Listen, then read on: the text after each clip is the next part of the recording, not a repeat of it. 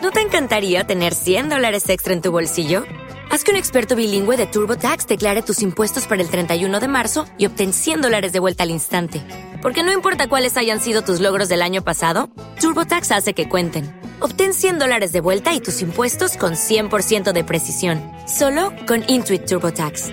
Debes declarar para el 31 de marzo. Crédito solo aplicable al costo de la presentación federal con TurboTax Full Service. Oferta sujeta a cambios o cancelación en cualquier momento.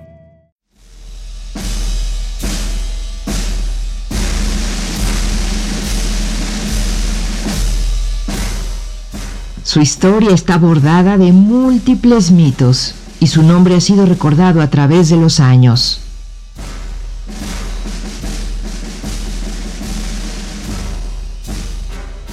El Instituto Nacional de Antropología e Historia presenta,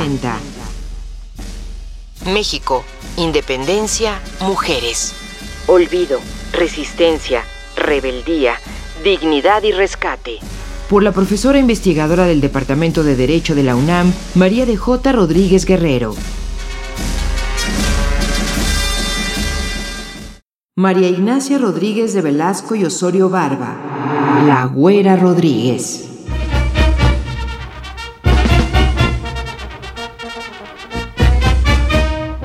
En la época de la independencia hubo una que otra mujer decidida, irreverente y muy rebelde entre estas se encuentra ella. Fue una mujer golpeada por su marido, logró el divorcio eclesiástico, posteriormente murió aquel en Querétaro, ella se pudo casar dos veces más. De esos matrimonios le quedaron siete hijos.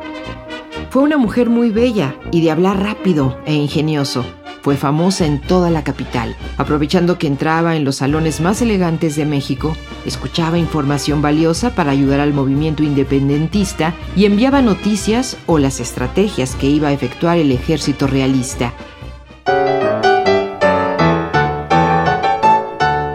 La abuela Rodríguez era una mujer decidida y partidaria de la independencia Llegó a fascinar a hombres importantes de su época como el barón de Humboldt, Simón Bolívar y Agustín de Iturbide.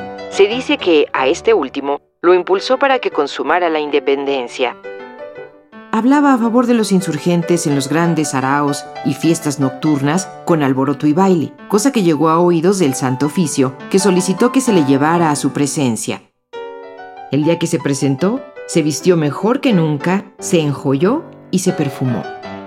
Cuentan que cuando llegó a la sala donde se encontraban los obispos que la iban a interrogar, entró con garbo y donaire y como no le ofrecieron sentarse, ella lo hizo con desparpajo y con coquetería. Se arregló los pliegues del vestido y con suma delicadeza se compuso sus bucles rubios.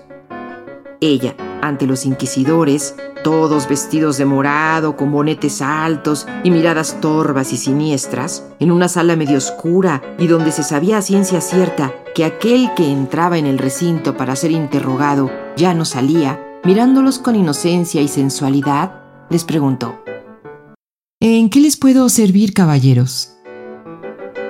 Lo saludó juguetona. Cuando le leyeron sus supuestos crímenes, con su desparpajo acostumbrado les dijo a cada uno de ellos sus secretos mejor guardados. Incluso a uno de ellos le reclamó, ¿Y usted, su señoría, ¿Cómo es que se atreve a cortejarme con tanta pasión? Así como entró salió de ahí con dignidad y orgullo. El Santo Oficio jamás volvió a molestarla. Esta mujer fue una de las que influyó decididamente en los hechos históricos que llevaron a la independencia de México.